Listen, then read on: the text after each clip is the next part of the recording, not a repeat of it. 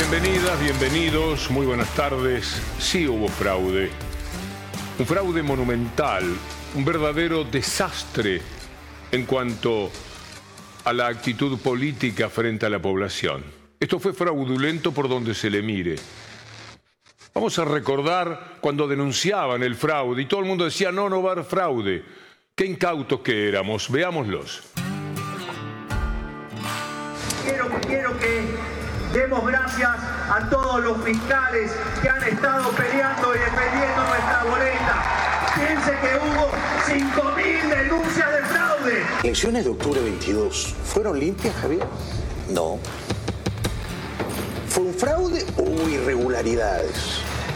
Hubo irregularidades de semejante tamaño que ponen en duda el resultado. ¿Pero tenés miedo que te hagan fraude? Sí, obvio. ¿Te lo hicieron hasta ahora? Hubo ciertas irregularidades groseras en la última elección. ¿Crees que hubo fraude el domingo pasado? ¿Microfraudes? Y hubo muchas situaciones irregulares y pero de vuelta a- ¿Y es, y es verdad que una parte de Juntos por el Cambio te va a ayudar a fiscalizar eh, el domingo 19 de Sí, noviembre? nos, nos van a ayudar a fiscalizar porque acá lo que está en riesgo es la democracia. De hecho, hay- había Zooms de gente de Juntos por el Cambio eh, induciendo a sus fiscales a robar nuestras boletas. Acá prácticamente es la denuncia de fraude, que es lo que están cantando ahora, están cantando hubo fraude. La locura de los medios de comunicación y la del propio Milei le hicieron creer a muchísima gente que había un fraude. Le hacen creer lo que se les antoja. Han pensado tantas veces, equivocadamente, manijeados por los medios y por lo que los políticos que adhieren a esos medios señalan, que para nada era sorpresa. Entonces salían a las plazas a decir va a haber fraude. Y tenían razón. Hubo un fraude monumental. Un fraude que entristece, pero vamos a ir demostrándolo poco a poco. De ese fraude participa, como siempre, como cacique de la mafia, el diario Clarín. Hay algo que hace Milei, que es hablar de Caputo como el mayor experto financiero de la Argentina. ¿Se acuerda cuando Marcos Peña decía de Caputo que era eh, un jugador de la Champions? Que menos mal que se adaptaba a trabajar para la Argentina cuando podía seguir forrándose de dinero por ahí, por el mundo. Jugador de las ligas mayores, Caputo decía. Bueno, ahora Milei dice algo parecido, pero después le vamos a provocar repugnancia por lo que está escuchando ahora mismo de Milei, de Milei sobre Caputo. Necesito a alguien que tenga una muñeca financiera experta. ¿Para qué? Para desarmar ese problema de las LELIX. Dicho esto, creo que no hay mayor experto financiero en Argentina que Caputo. Luis Toto Caputo. Entonces, es el ideal para desarmar ese problema. Y vos fíjate que el otro día tuvo una reunión con 20 banqueros y salieron todos contentos. Es decir, hay principio de solución. Esa también es una excelente noticia. a vos no te importa tanto que sea ministro o secretario de Hacienda, o, eh, no- no- Bueno, eso se, se va a definir conforme a, a cómo haya que acomodar el organigrama para mejorar la solución. incluido el presidente del Banco Central. Incluido el presidente del Banco parece que iba a Central. ser uno y después va a ser... Bueno, está bien, digo, ese tipo de cuestiones eh, ocurren. La mafia de Clarín diría, qué demostración de pragmatismo, qué fantástico. Pongamos de moda esa palabra, es un pragmático de aquellos, Milei. Es decir, se puede hacer cualquier cosa, decir lo que sea, jugar con la gente y después recibirse de pragmático haciendo lo contrario. Ese es el nuevo título. Se reciben de pragmáticos. Ahora mire lo pragmáticos que son. El mismo que dice que es el gran experto, el gran conocedor, el notable individuo de las finanzas, era esto para mi ley. Técnica con el Fondo Monetario Internacional es porque lo que quería hacer Caputo era utilizar las reservas para tener más grado de libertad en hacer la política monetaria. ¿Y sabes lo que le dijo el Fondo Monetario Internacional? No te voy a poner guita adentro del Banco Central para patinarte una aventura electoral. Ya me enganchaste, ya me anotaste, ahora, digamos, te voy a limitar. Fíjate que estaban hablando de 20 mil millones de dólares Sí. y le dieron nada más que 5 mil. Sí, señor. ¿Por qué? Porque le dijeron, basta, no podés, claro, no podés patinarte la guita en una aventura electoral. Lo Es decir, como un, como un pibe que se gastó mucha más plata y lo corrieron. Recordemos que el Banco Central eh, intervino con 19.950 millones bueno, de lo dólares. que ¿no? lleva el año el Banco Central fortuna. perdió casi 21 mil millones de dólares en lo Bueno, que va del año. me, me- me hago... Es un insulto a la inteligencia.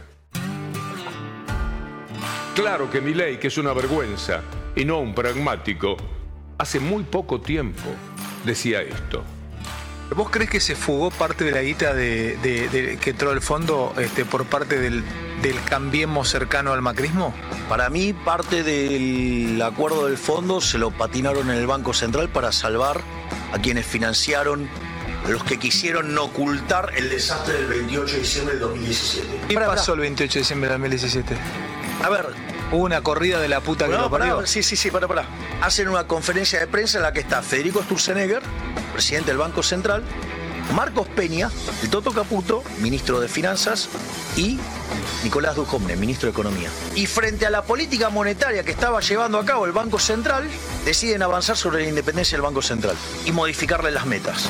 Para la confianza, uno de los ejes centrales tiene que ver con tener un banco central independiente, tener un banco central independiente. Nosotros como Poder Ejecutivo, como gobierno, lo que estamos planteando lee a la sociedad y también al Banco Central en su independencia es una corrección de las metas que nosotros mismos le planteamos. Viene la corrida.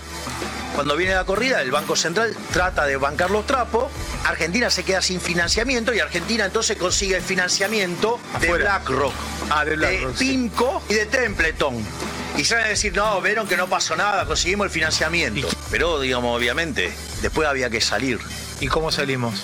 Y como no, no nos daban los números, tuvimos que ir al Fondo Monetario Internacional, nos pusieron 45 mil millones de dólares. Nos pusieron 45 mil millones de dólares. Descarado. Un pragmático, diría la mafia de Clarín. Así juegan con nosotros. Bueno, ahora vea lo que Milei decía de Caputo. Esto es muy interesante. Él prestó atención, ¿verdad? Es el que más sabe. Un bla bla bla tremendo del pragmático, según la mafia de Clarín. Mire usted lo que ha dicho.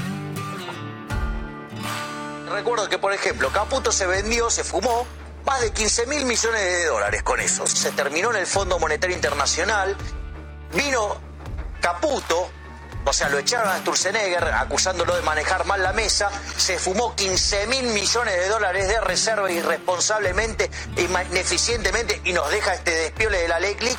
Y bueno, digo, ahora Sandleri va a tratar de hacer lo que pueda. Pero la verdad, digamos, acá vos fíjate esto, Caputo es uno de los responsables del 28D. Y es uno, digamos, de los grandes desastres que se hicieron en el Banco Central. Así las cosas. Seis de cada diez argentinos, a seis, les pregunto, ¿son conscientes del fraude que les han hecho? ¿Tienen algo para decir al respecto? Bueno, los dejo pensando. Ah, ¿qué más dice mi ley? Ah, de Juntos por el Cambio. ¿Qué es lo que usted finalmente votó? Seis de cada diez argentinos votaron esto de lo que mi ley tenía esta opinión. Eso demuestra las mentiras con las que Juntos por el Cambio nos ataca a nosotros. Porque ¿qué es lo que dijo Juntos por el Cambio? Que si nosotros eh, ganamos no vamos a poder gobernar. Hasta tuvieron la imprudencia de decir que en dos meses nos voltean. O sea, con lo cual, además Juntos por el Cambio está demostrando ser una fuerza golpista. Porque esa es una frase golpista, ¿no? O sea, si eso lo hubiera dicho un kirchnerismo, digamos, desde, desde el, el- el C5N amarillo, digamos que es la nación más, o sea, eh, te imaginas el escándalo que hubieran hecho, ¿no? O sea, si, hubieran dicho de semejante barbaridad y aberración desde, los kirchneristas. Qué falsificación, ¿no? De la verdad. Qué disparate tan grande. Porque la culpa la va a tener el pobre Milei, paseando los perritos por olivos. Va a decir, eh, yo entrego todo a Caputo, yo soy un hombre que cree en la libertad, mi ministro de Economía tiene que tener la libertad, viva la libertad, carajo. Y chao, con eso más o menos pretenderá arreglarse. Pero Macri va a estar detrás y no tiene que dar la cara. Clarín ya lo esconde. No hay notas diciendo la influencia que tiene Macri en el gobierno. Caputo cayó de otro lado. Caputo fue siempre de mi ley. No hay ningún problema con eso. Nos hacen cualquier cosa, amigos. Hablemos un poco del país que viene. En realidad el país que ya está, porque estamos viendo todo lo que hacen. El país que viene, el país que ya está, es el país Macri.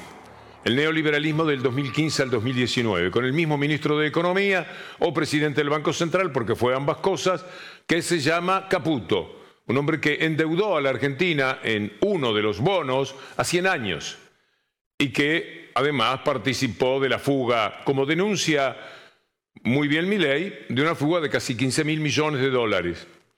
Los mismos estropeadores del país, los mismos rapaces que se lo llevaron, son los que ahora están gobernando. Por lo tanto, el país que viene es el país que fue, ¿no? Es lo mismo. Un país de bonos, un país del ELIC, que hoy sí, que mañana no, que préstamos, siempre la cosa financiera. Estos tipos no hablan de fábricas que se abren, de producciones, no hablan de inversores que vienen a la Argentina, no, vienen en todo caso a llevarse vaca muerta, así cualquiera. Y la compran con papeles, porque el dinero hoy día son papeles que acumulan vale por 100 mil millones de dólares. Uno lo mira y tiene 100 mil millones de dólares en la mano. No precisa ni tocar el billete. Esto es lo que hacen los inversores. Vienen a vendernos luz, a vendernos internet, es decir, a vendernos lo que inevitablemente se va a comprar. No tienen riesgo. Esas fueron las privatizaciones que hizo Menem en su momento. Todo esto que le va a doler tanto a la gente y que él sabe que va a promover algunas protestas, bueno, van a resolverlas por las buenas, diciéndole a Beliboni, Beliboni, vaya para su casa. Entienda, no hay plata. Si no le daríamos, en serio, Beliboni, vaya, vaya para su casa. Y Beliboni se da vuelta y le dice a la, gente, muchachos, a casa. esa sería por las buenas.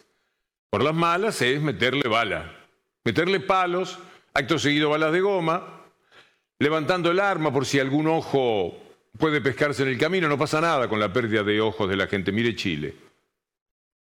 Le sacan un ojo, acá también, a una persona y un día sale en algún diario afín con las ideas más progresistas, pasado mañana nada, una persona sin ojo. Así que levantan el, el arma y si no balas de verdad, alguna muerte. 39, a principios de siglo. ¿Se acuerda de eso?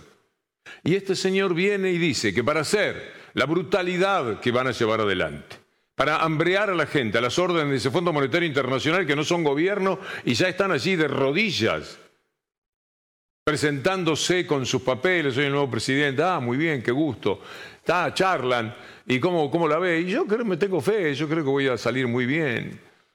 Pero hay un ajuste que hacer, sí, sí lo vamos a hacer, pero va a ser por las buenas o por las malas que nos obedezcan. ¿eh? Mire usted lo que está pasando a propósito de la obra pública con el gasoducto norte. Usted sabe lo importante que es de Córdoba para arriba el gasoducto del norte. Lea conmigo, porque esto es muy interesante que usted sepa. Todos los disparates que dice mi ley sirven para que ocurra esto. Ya frenaron la reversión del gasoducto norte será el próximo gobierno el encargado de decidir si se concreta.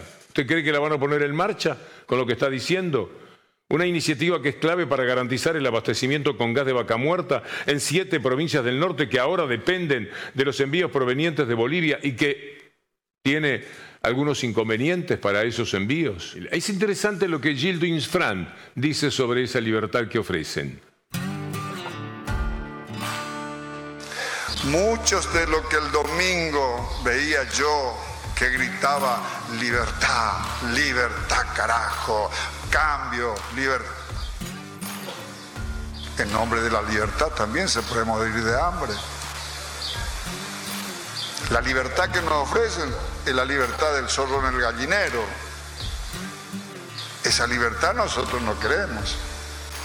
El hombre es libre cuando es artífice de su propio destino y no instrumento de la ambición Esto guardémoslo. Es bueno hablar sobre la libertad y reflexionar sobre esos temas. Un hombre muy libre me parece Andrés Manuel López Obrador. Confieso mi admiración.